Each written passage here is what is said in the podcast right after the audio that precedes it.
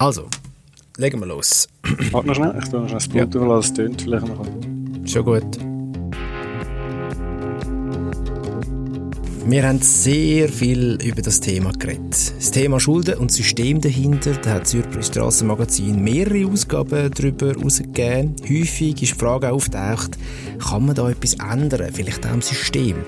Und genau der Wunsch nach Veränderung im System scheint jetzt in Reichweite zu sein. Andres Eberhardt, du bist mein Gast. Du hast viele Nummern verantwortet, was ums Thema Schulden gegangen ist im Schwerpunkt. Zuerst mal herzlich willkommen. Hoi Simon. Es geht ja hauptsächlich um eine sogenannte Schuldenfalle. Äh, kannst du das irgendwie vielleicht noch mal kurz zusammenfassen, was das genau ist? Ja, wenn man äh, seine Rechnungen nicht zahlt, dann äh, äh, ja, nimmt das Unheil ja seinen Gang. Nein, nicht immer. Es kommt natürlich zuerst eine Mahnung, äh, das kennen sicher alle. Äh, wenn man die Mahnungen äh, ignoriert äh, oder auch nicht kann zahlen, dann kommt es zu einer Betreibung, irgendwann gibt es einen Verlustschein. Das ist ein Prozess, äh, wo mit sehr viel Gebühren verbunden ist. Es fallen Zinsen an. Äh, und ja, es, der Betrag, den man schuldet, der steigt einfach immer mehr. Und wer am Anfang nicht hat können, der kann irgendwann erst recht nicht zahlen. Äh, kommt dazu, dass nachher, wenn man einen Eintrag im äh, Betreibungsauszug hat, dass das auch Jobs und Wohnungssuche erschwert. Es findet also eine Art ja, soziale Abwärtsspirale dann statt über den politischen Prozess dahinter, wie es dann genau aussieht aktuell mit der Gesetzesänderung. Über das werden wir später noch reden.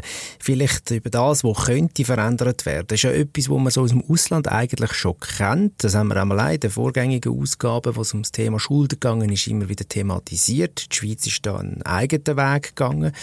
Ein Restschuldverfahren, das ist eben im Ausland gängige Praxis. Was ist denn das genau?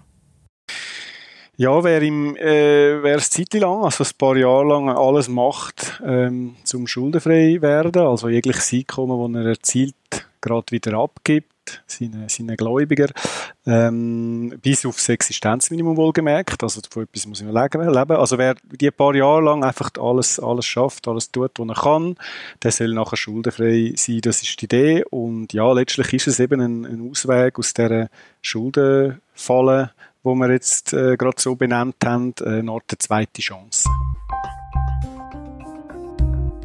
Sie kommen auf keinen grünen Zweig, sind in einer Negativspirale gefangen. Wegen der Betreibungsregisterauszüge finden sie weder Wohnung noch Job.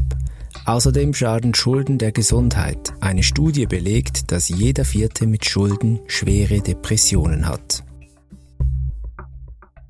Das sind die Studien, zitiert vom SP-Grossrat Pascal Pfister, wo du interviewt hast für das neue Magazin, für die neue Ausgabe.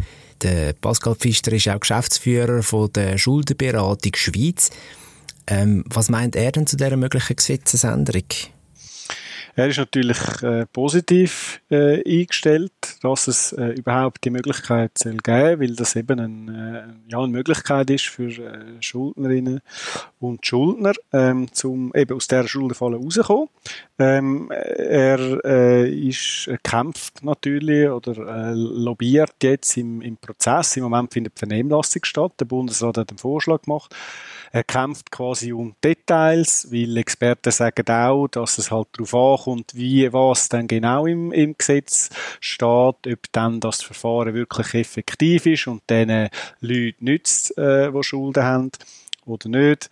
Ähm, und ja, ihm ist auch, das habe ich auch im Gespräch gemerkt, sehr daran gelegen, zu betonen, dass im Prinzip jeder in so eine Situation kommen könnte, dass jeder könnte treffen Einfach weil, weil Schulden, äh, ja, das, das, das, das passiert schneller, als man denkt, äh, durch Arbeitslosigkeit, Unfall, äh, Gesundheitsproblem, äh, also wirklich einschneidende Lebensereignisse, die können einem aus, aus der Bahn werfen und eben so in die, in die Schuldenfalle führen.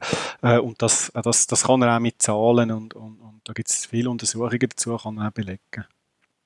Das ganze Interview ist übrigens im neuen Heft, haben wir vorher schon mal erwähnt, mit dem Pascal Fischer. Könnt ihr nachlesen, wenn ihr euch die neue Ausgabe holt, ab dem Freitag, ab dem 9. September. Anderes, wir wissen ja von früheren Tagen mit dir, dass Schulden ein Geschäftsmodell sind, für unter anderem auch Inkasso-Firmen. Wie reagieren die denn auf so mögliche Gesetzesänderungen? Ich nehme mal an, nicht wahnsinnig erfreut, oder? Ich habe sie kontaktiert, respektive einfach die Verbände, äh, wo, äh, von den Kassenfirmen und von den Krankenkassen, wo ja auch können, ähm, äh, wo auch zu den Hauptgläubigern gehören, dem ganzen Prozess, ähm, haben nicht Stellung bezogen, respektive einfach gesagt, dass das Vernehmlassungsverfahren immer noch läuft und dass man sich da noch nicht äh, festgelegt habe oder auf später vertröstet sozusagen. Ähm, ich nehme jetzt mal an, also darum muss ich ein bisschen mutmaßen. Bei den Inkassofirmen äh, gegen aussen geben sie sich auch immer sozialer, ähm, äh, aber ich nehme schon an, dass sie äh, ja, im, äh, hintenrum versuchen natürlich das Gesetz zu beeinflussen, dass sie lobbyieren, weil letztlich geht es dort um Geld. Ich denke, bei der Krankenkasse ist das Ganze ein bisschen weniger wichtig, weil das einfach so ein, ein kleiner, äh, ja, wenn überhaupt Promillsatz von ihrem Umsatz ist, um was dort geht, ja, nehme ich jetzt mal davor, dass das auch nicht die erste, äh, die höchste Stellenwert hat bei der Krankenkasse. Bei den Kassenfirmen, klar, dort geht es um Geld.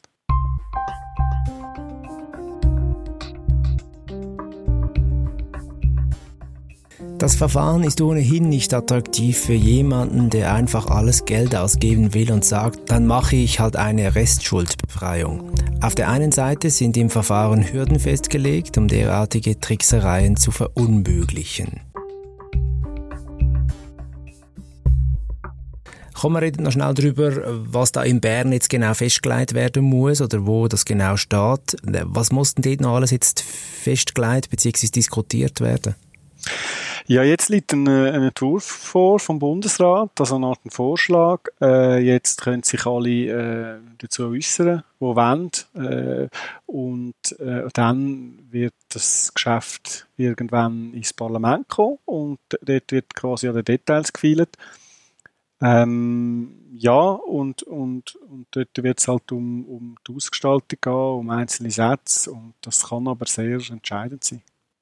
Es muss ja auch noch, so entnimmt man im Interview, über den Gesetzestext geredet werden. Was genau fehlt denn dort noch? Was muss noch diskutiert werden? Geht dort auch darum, ähm, ja, dass, dass, dass Sachen vielleicht ähm, besser ausgestaltet werden oder weniger oder Sachen ähm, mehr können passieren oder auch weniger, je nachdem, wer welche Interessen vertritt oder wer da irgendwie mitritt? Ja, richtig. Äh, ich kann ein Beispiel machen. Das ganze, die ganze äh, Geschichte ist relativ komplex, ähm, aber wir haben sie am Anfang davon gehabt, es geht darum, dass jemand das Zeitchen lang äh, halt alles in seiner Macht Stehende tut, ähm, um die Schulden loswerden. Das heißt ja, dass er äh, mit dem betrieblichen Existenzminimum lebt und alles, was darüber ist, ähm, während dem Zeitli abgibt. Er hat auch die Pflicht, er oder sie hat auch die Pflicht zum, ähm, ja, zum, zum Anstrengung unternehmen, zum ein Einkommen erzielen. Also so etwas ist festgeschrieben im Gesetz. Ähm, eben die Voraussetzungen, dass man überhaupt teilnehmen darf. Und dann ist die Frage, äh, ja, wird ein bisschen darüber gerungen, wie lang soll das Verfahren gehen? Also wie lang sollte man müssen mit dem Existenzminimum leben, bevor nachher jemand kommt und sagt, so Schnitt, äh, Schulden sind weg. Der Bundesrat schlägt jetzt vor, das soll vier Jahre sein. Ähm, der Herr Pfister, wo ich geredet habe von den Schuldenberatungen, der würde lieber drei Jahre haben.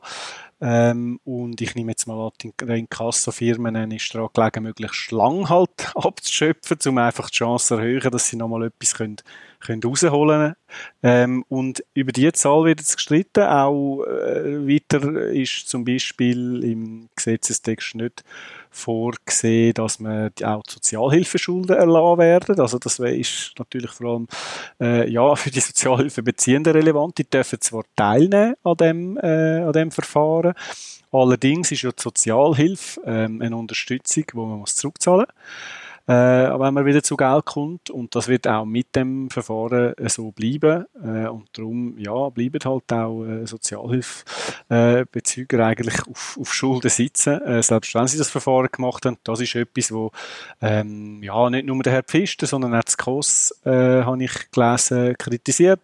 Und, und über die, diese Sachen wird, wird diskutiert. Ähm, dort wird sicher auch noch ähm, ja, Einwände von äh, Inkassenfirmen und, und Kranken Krankenkassen geben, wo wir jetzt nicht alle wissen, aber einfach um es beispielhaft zu sagen, um, um so Details wird es gehen. Das KOS, das noch schnell zur Klärung, das ist die Schweizerische Konferenz von der Sozialvorsteher, wenn ich es richtig, richtig habe, oder Andres? Genau, ja. Ist denn da jetzt zum Beispiel vielleicht von Seiten Krankenkasse, aber eben auch vor allem von Seiten Inkasso-Büros, Inkasso-Firmen noch grosser Gegenwind zu erwarten? Könnte das tatsächlich sein, dass da noch mehr auch Druck gemacht wird, dass das zum Beispiel eben ein längeres Verfahren ist, als bis jetzt vielleicht festgelegt? Ja, es ist zumindest zu erwarten, dass eben um die äh, vier Jahre gerungen wird, ähm, um vielleicht zuerst einmal die Seite der äh, Schuldnerinnen und Schuldner zu beleuchten. Ähm, es gibt ja in der Schweiz bereits äh, ein Sanierungsverfahren, äh, eine Möglichkeit zum schuldenfrei werden, allerdings nicht für Leute, die arm sind, also nicht für Leute, die einfach kein Einkommen und kein Vermögen haben. Ähm, dort ist man darauf angewiesen, dass man nach dem Deal findet mit seinen Gläubigern, also mit den Leuten, die man die Schulden hat. Das heißt, die müssen einverstanden sein, dass ich zum Beispiel 50, 40, 60 Prozent von meinen Schulden zahle und dann ist aber gut. Ähm, und die sind meistens natürlich nicht einverstanden, wenn man sagt, ja, ich, ich, ich habe nichts, ich kann nichts geben, dann sagen sie nein und, und, und das gibt die Möglichkeit nicht. Jetzt, dort, bei diesen Verfahren ist die Dauer ähm, in der Regel drei Jahre. Und äh, das ist eigentlich auch der Grund, warum jetzt die Schuldenberatung und der Pfisten sagen, das muss jetzt auch drei Jahre sein, oder? Weil wenn es noch ein Jahr mehr ist, wo dann die Inkassofirmen und Krankenkassen können abschöpfen können, dann würden die einfach immer Nein sagen, bei einvernehmlichen Verfahren, ein bisschen überspitzt gesagt, äh, sodass es, äh, sodass es eigentlich dann immer auf das neue Verfahren rausläuft. Und die einvernehmlichen Verfahren, um das noch abschließen, ist ein bisschen kompliziert. Die haben äh, den Vorteil, dass es für den Schuldner nicht ganz so einschneidend muss sein, oder? Der muss dann nicht immer vielleicht mit auf dem Existenzminimum leben. Sie sind ein bisschen flexibler. Ähm, also die vier Jahre, was muss man schon wissen, oder eben die Jahre, was dann wird, die Anzahl Jahre, das ist eine sehr harte Zeit für die Leute. Ähm, und eben, ich nehme an, um auf deine Frage zurückzukommen, dass auf der anderen Seite die Kassenfirmen und Krankenkassen ja halt schon ein bisschen dafür kämpfen, dass sie einfach so lange wie möglich äh, halt könnt abschöpfen was rum ist. Du hast es erwähnt, das ist eine harte Zeit. Es ist ja nicht einfach so, dass man dann einfach irgendwie zack befreit wird von Schulden und dann ist alles wieder wunderschön, sondern äh, das ist eine Zeit, wo man am Existenzminimum lebt und äh, tatsächlich auch immer noch nach wie vor auf vieles muss verzichten und sich muss einschränken. Jetzt, wenn man das im gesellschaftlichen Kontext mal so ein bisschen grösser anschaut, vielleicht auch für Leute, die nicht verschuldet sind, die jetzt das hören und denken, ja, mich betrifft das ja jetzt persönlich nicht, aber Gibt es dann auch neben dem, dass man den Leuten hilft, aus der Schulden irgendwann auch wieder rauszukommen, also ihnen quasi einen Weg rauszeigt, eine zweite Chance wie ermöglicht, ist es auch ein gesellschaftlicher Vorteil, dass man das Verfahren abschließt, beziehungsweise die Leute auch irgendwann aus der Schulden raus, raus, wieder rausbringt? Ja, wie du gesagt hast, es ist, äh, also auf das zurückkommen, ist sehr einschneidend. Ähm, also, ja, wir reden da von irgendwie, das ist kantonal, aber man kann vielleicht 1200 Franken plus Miete Krankenkasse, oder? Da musst du leben und das über, über viele Jahre. Ähm, also das machst du nicht freiwillig.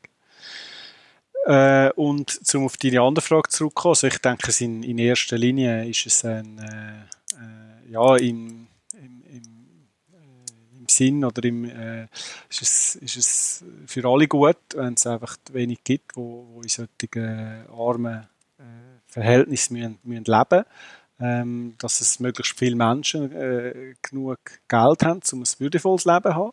Äh, und was natürlich auch könnte positive Effekt sein für äh, die Gesamtgesellschaft, wenn die Leute nachher wieder äh, schuldenfrei sind, dann können sie auch wieder konsumieren.